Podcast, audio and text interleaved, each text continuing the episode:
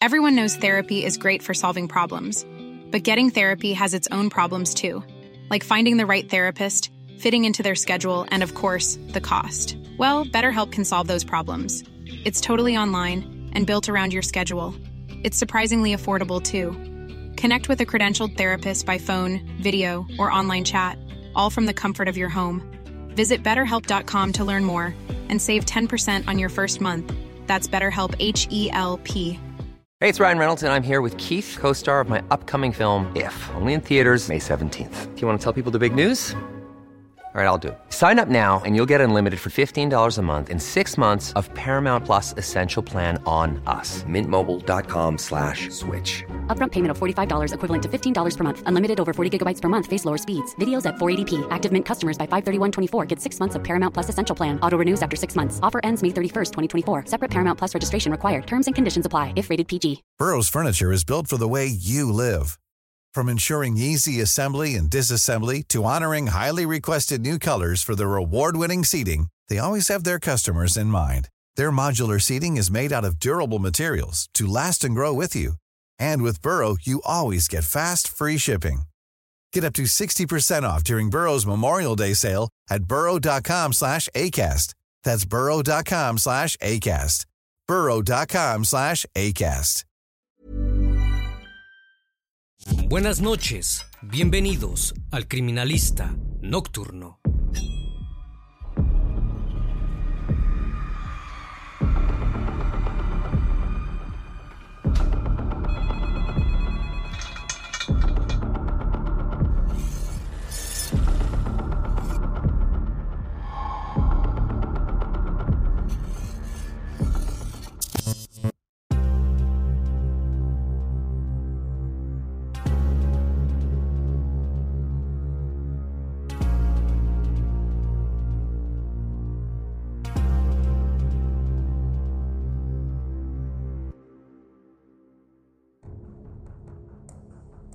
Era la madrugada del 27 de mayo de 2017. Los agentes de la policía llegaron a un camino agrícola de Norhook, ubicado en Stellenbosch, Sudáfrica.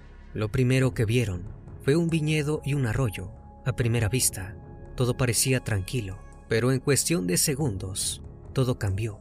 A lo lejos, observaron lo que parecía ser un cuerpo. A simple vista se notaba que tenía una fuerte contusión en el cráneo a causa de algo pesado. Asombrados, los oficiales levantaron el cuerpo para iniciar la investigación.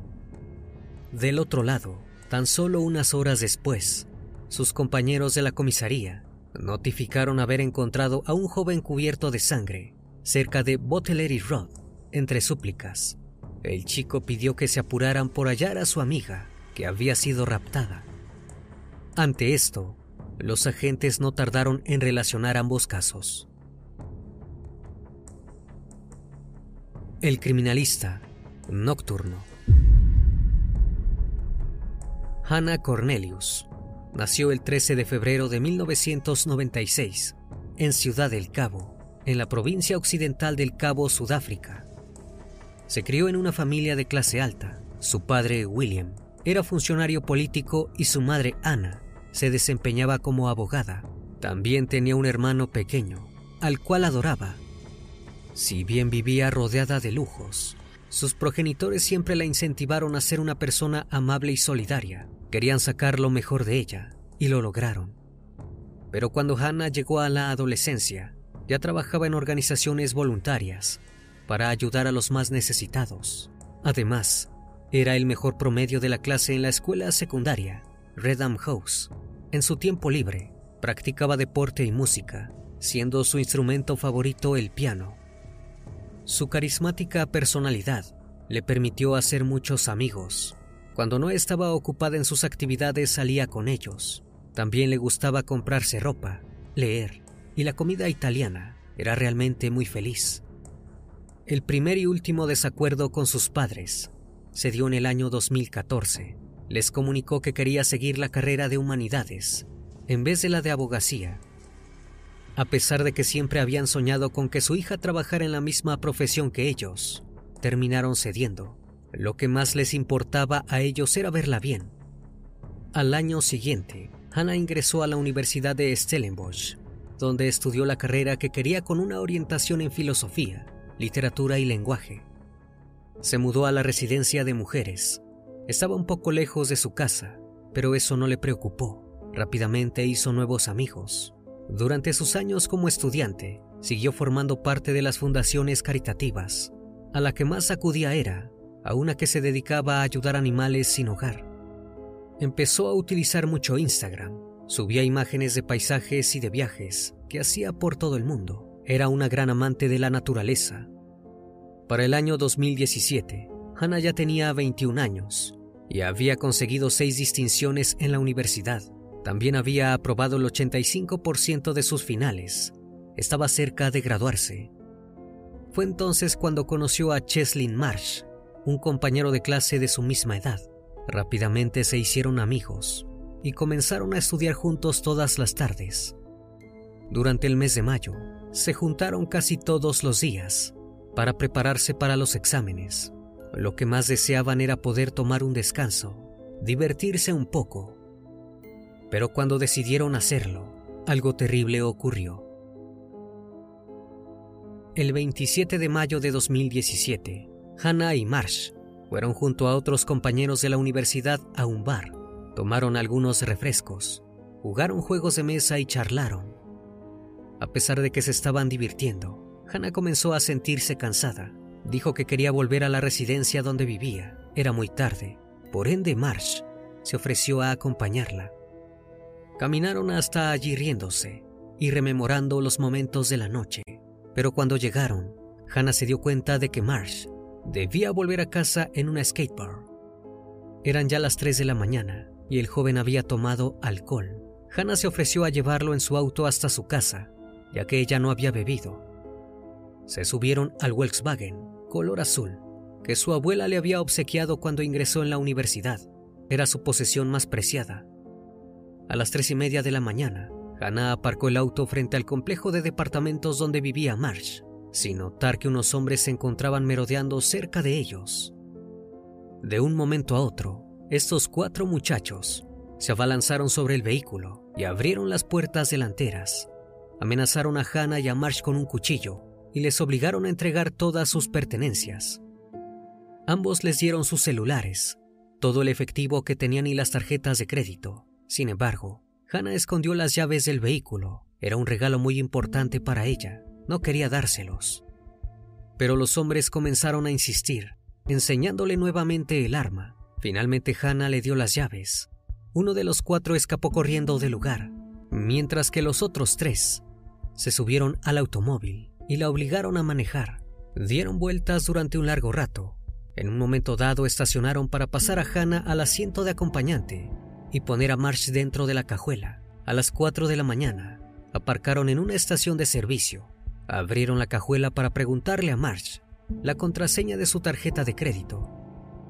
Uno de los secuestradores intentó sacar dinero del cajero automático que se encontraba en el playón, pero no lo logró. Esto desembocó en un gran arrebato de furia contra Marsh. Les comunicó a los otros que debían atarlo en un poste y dejarlo allí hasta el amanecer. Condujeron 11 millas hasta llegar al suburbio Cranefontaine, ubicado en Ciudad del Cabo. Hannah estaba en shock. No dijo ni una palabra y decidió mirar hacia el frente. Se detuvieron en una casa que no tenía muy buena pinta. Compraron sustancias a un sujeto y volvieron a arrancar el vehículo. Se dirigieron a las afueras de la ciudad, a un bosque oscuro. Allí sacaron a Marsh de la cajuela y lo obligaron a acostarse boca abajo. Uno de los tres hombres dijo que era mejor asesinarlo que dejarlo atado. Acto seguido, le golpeó en la cabeza con dos ladrillos. Estaban seguros de que había perecido. Se marcharon sin siquiera intentar esconder el cuerpo, pero la noche recién comenzaba. Cuando volvieron a su automóvil, Hannah estaba completamente desesperada. Pensó que tenía solo una posibilidad de salvar su vida. Les ofreció a los atacantes tener intimidad con ella a cambio de que no la asesinaran. Ellos accedieron, condujeron hacia un lugar deshabitado en Bottlery Road en Stellenbosch. Una vez allí, el mismo hombre que había ultimado a Marsh sacó una cubierta de su bolsillo, se la colocó y procedió a abusar de Hannah mientras los demás fumaban sin parar. Ella no gritó ni se resistió. le siguieron sus dos compañeros. Una vez que todos habían obtenido lo que querían de Hannah, la metieron en la cajuela de su propio vehículo, como habían hecho con Marsh. Fueron hasta una granja en Norwood.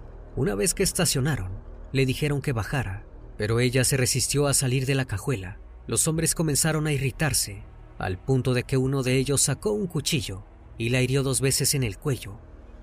La sangre comenzó a derramarse y Hannah cayó al suelo.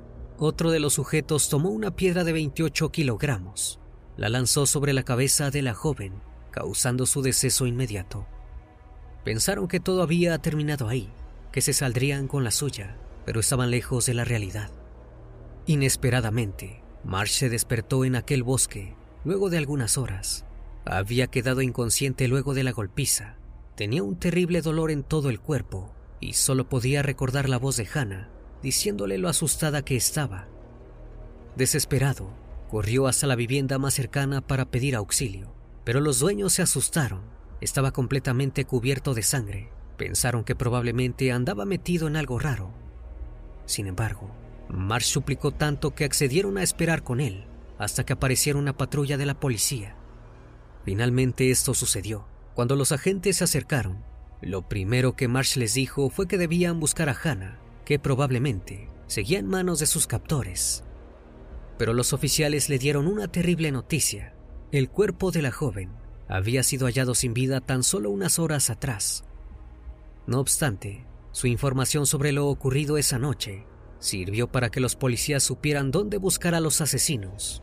Dieron aviso a todas las unidades de la zona y emprendieron la búsqueda del Volkswagen azul. Al mismo tiempo, Marsh fue trasladado hacia el hospital más cercano. Tenía una fuerte contusión en la cabeza y un brazo roto. Además había quedado sordo de un oído. Luego de algunas horas, el vehículo fue observado por varias cámaras de seguridad y fue entonces que empezó el gran operativo policial para arrestar a los sospechosos. Ignorando que los buscaban, los tres hombres continuaron haciendo de las suyas. Atacaron a una mujer en Cryfontaine mientras caminaba de regreso a su hogar. Lograron sacarle dos teléfonos celulares y su anillo de bodas. Luego la llevaron a un cajero automático, donde la obligaron a retirar 390 dólares. Durante la madrugada, siguieron cometiendo crímenes. Robaron a dos mujeres más y raptaron a una tercera, pero cuando salían los primeros rayos de sol, uno de los tres dijo que estaba cansado y que volvería a su casa los otros dos seguían inmersos en su espiral de violencia. Manejaron por la ciudad en busca de una nueva víctima. Pero mientras subían hacia una autopista, dos policías encubiertos visualizaron su vehículo, comenzaron a seguirlos.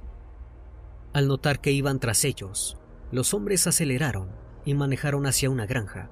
Estaban a punto de cantar victoria cuando se dieron cuenta de que ésta no tenía una puerta de salida.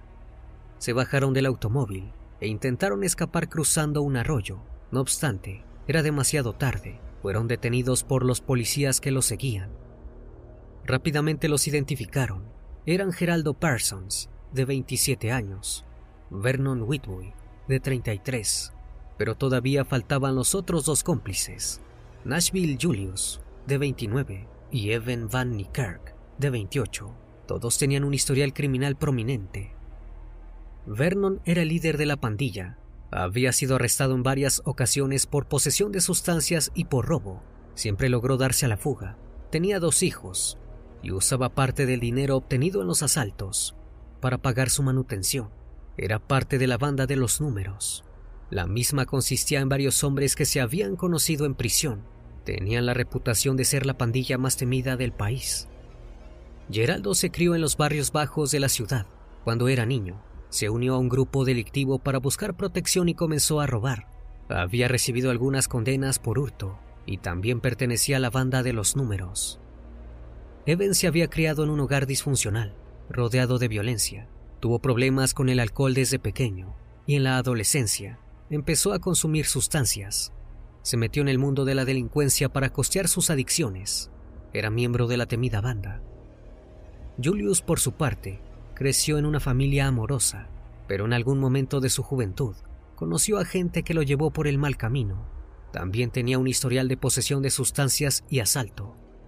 Al leer los archivos, Los agentes supieron que no había posibilidad de que los cuatro hombres quedaran en libertad, pero todavía necesitaban algo importante, una confesión. Hey, I'm Ryan Reynolds. At Mint Mobile, we like to do the opposite of what Big Wireless does. They charge you a lot, we charge you a little. So naturally, when they announced they'd be raising their prices due to inflation, we decided to deflate our prices due to not hating you. That's right. We're cutting the price of Mint Unlimited from $30 a month to just $15 a month. Give it a try at mintmobile.com slash switch. $45 upfront for three months plus taxes and fees. Promo rate for new customers for limited time. Unlimited more than 40 gigabytes per month. Slows. Full terms at mintmobile.com. Everyone knows therapy is great for solving problems, but getting therapy has its own problems too, like finding the right therapist, fitting into their schedule, and of course, the cost. Well, BetterHelp can solve those problems. It's totally online and built around your schedule. It's surprisingly affordable too. Connect with a credentialed therapist by phone, video, or online chat, all from the comfort of your home. Visit betterhelp.com to learn more and save 10% on your first month. That's BetterHelp, H E L P. Los sospechosos fueron interrogados durante cuatro días. Vernon, Heaven y Julius admitieron haber estado presentes durante el robo, pero negaron haber abusado y asesinado a Hannah. Sin embargo, luego de varias preguntas de los detectives, Geraldo se quebró, procedió a contar todo lo sucedido aquella noche. Dijo que habían salido con el objetivo de conseguir dinero y que no planeaban asesinar a nadie. Cuando vieron el vehículo de Hannah decidieron robarlo. Todo cambió cuando notaron que los dos jóvenes estaban dentro del mismo. De un momento a otro, acordaron raptarlos. El resto de la declaración se enfocó en dejar a Vernon como el verdadero asesino. Según Geraldo, su amigo fue quien agredió a Marsh y quien se negó a dejar libre a Hannah luego de que la abusaran. También le propinó el golpe con la roca que la dejó sin vida. Asimismo recalcó que fue quien les dijo que Hannah les había pedido que tuvieran intimidad con ella en un desesperado intento de supervivencia. Geraldo también dijo haber notado la mirada de terror en los ojos de la joven. Rompió en llanto diciendo que no debería haber hecho eso, porque tenía una novia e hijos pequeños. En resumen, él y Evan habían actuado bajo las órdenes de Vernon. Luego de dar su versión de los hechos, Geraldo terminó de hundir la coartada de sus compañeros. Gracias a este testimonio, el de Marsh y los videos de las cámaras de vigilancia de la zona, pudo dar comienzo el juicio. El mismo comenzó a principios de 2018, de una manera muy dolorosa. Los familiares de Hannah sabían que lo que se relataría en las audiencias sería tan fuerte que decidieron no asistir. Un médico forense estatal llamado Didra Abrams participó de la primera conferencia, contando en detalle lo perturbador que habían sido los hechos para Hannah. Señaló que su cuerpo presentaba lesiones en sus partes privadas. Además, se había encontrado arena en su interior. Era evidente que había sufrido mucho dolor. Marsh subió al estrado para identificar a sus agresores. Vernon, Geraldo y Evan fueron acusados de asesinato y cuatro delitos más. Julius, por su parte, solo recibió cargos por el secuestro y por el hurto del vehículo, ya que huyó antes de que sus cómplices se marcharan con Hannah y Marsh. La defensa intentó alegar que los acusados estaban bajo el efecto de drogas cuando cometieron los delitos. No obstante, la fiscalía recalcó que habían quemado algunos objetos personales de las víctimas y que utilizaron protección cuando abusaron de Hannah en un burdo intento de no dejar ADN en el cuerpo. Esto demostraba que el crimen había sido fríamente planificado y que eran perfectamente conscientes de sus actos. También se mostraron las cámaras de seguridad en las que se podía observar cómo los sujetos intentaban robar el vehículo de los jóvenes para luego llevárselos. Además se veía el mismo automóvil en la estación de servicio una hora después y a uno de los victimarios intentando sacar dinero del cajero automático. No había vuelta atrás. Era evidente que pasarían el resto de su vida en la cárcel. El 13 de noviembre de 2018, apareció por primera vez en el tribunal. William Cornelius dijo que estaba listo para enfrentar a los asesinos de su hija. Durante esta misma audiencia, Eleanor Cornelius, tía de Hannah, increpó a los victimarios por sonreír mientras estaban sentados en el banquillo de los acusados. Parecían estarse divirtiendo. como si los estuvieran retando por haber hecho una travesura. También habló la madre de Marsh.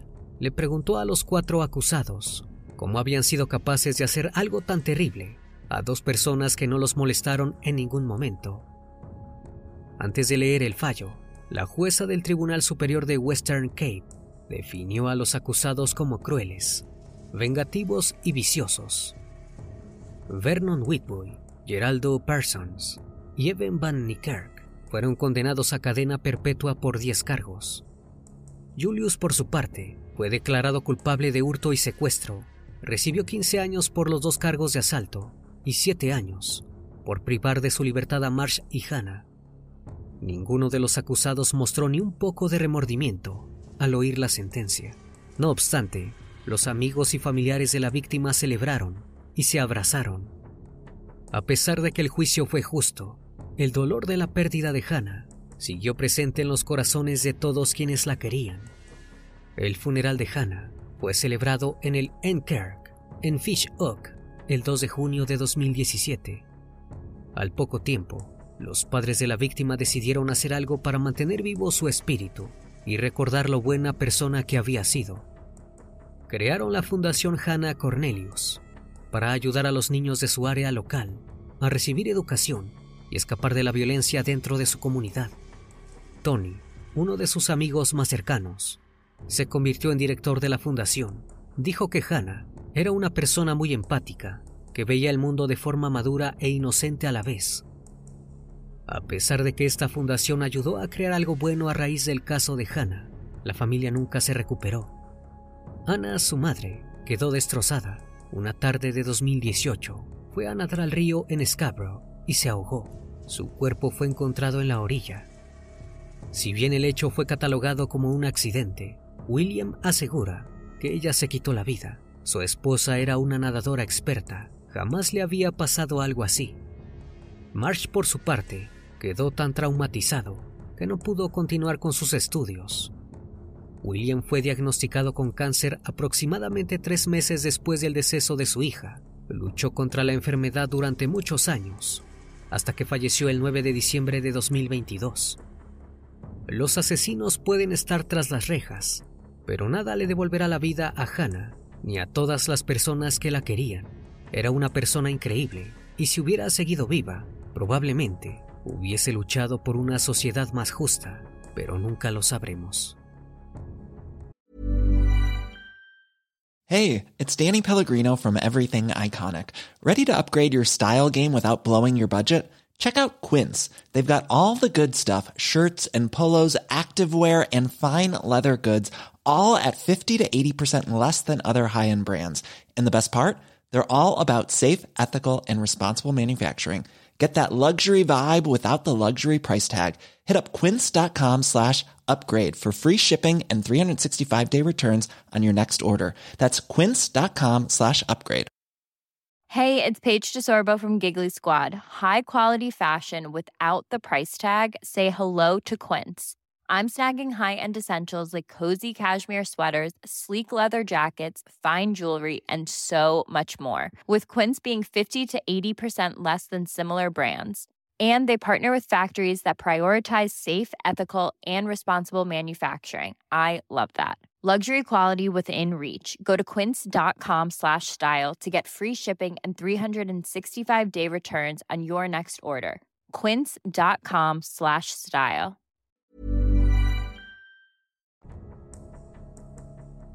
Una vez más, estimado público, agradezco su compañía. Gracias por brindar un espacio de su tiempo para conocer un caso más de este canal. Si aún no estás suscrito, te hago la cordial invitación a que lo hagas y formes parte de esta gran comunidad. Esto es El Criminalista Nocturno. Hasta la próxima emisión. Buenas noches.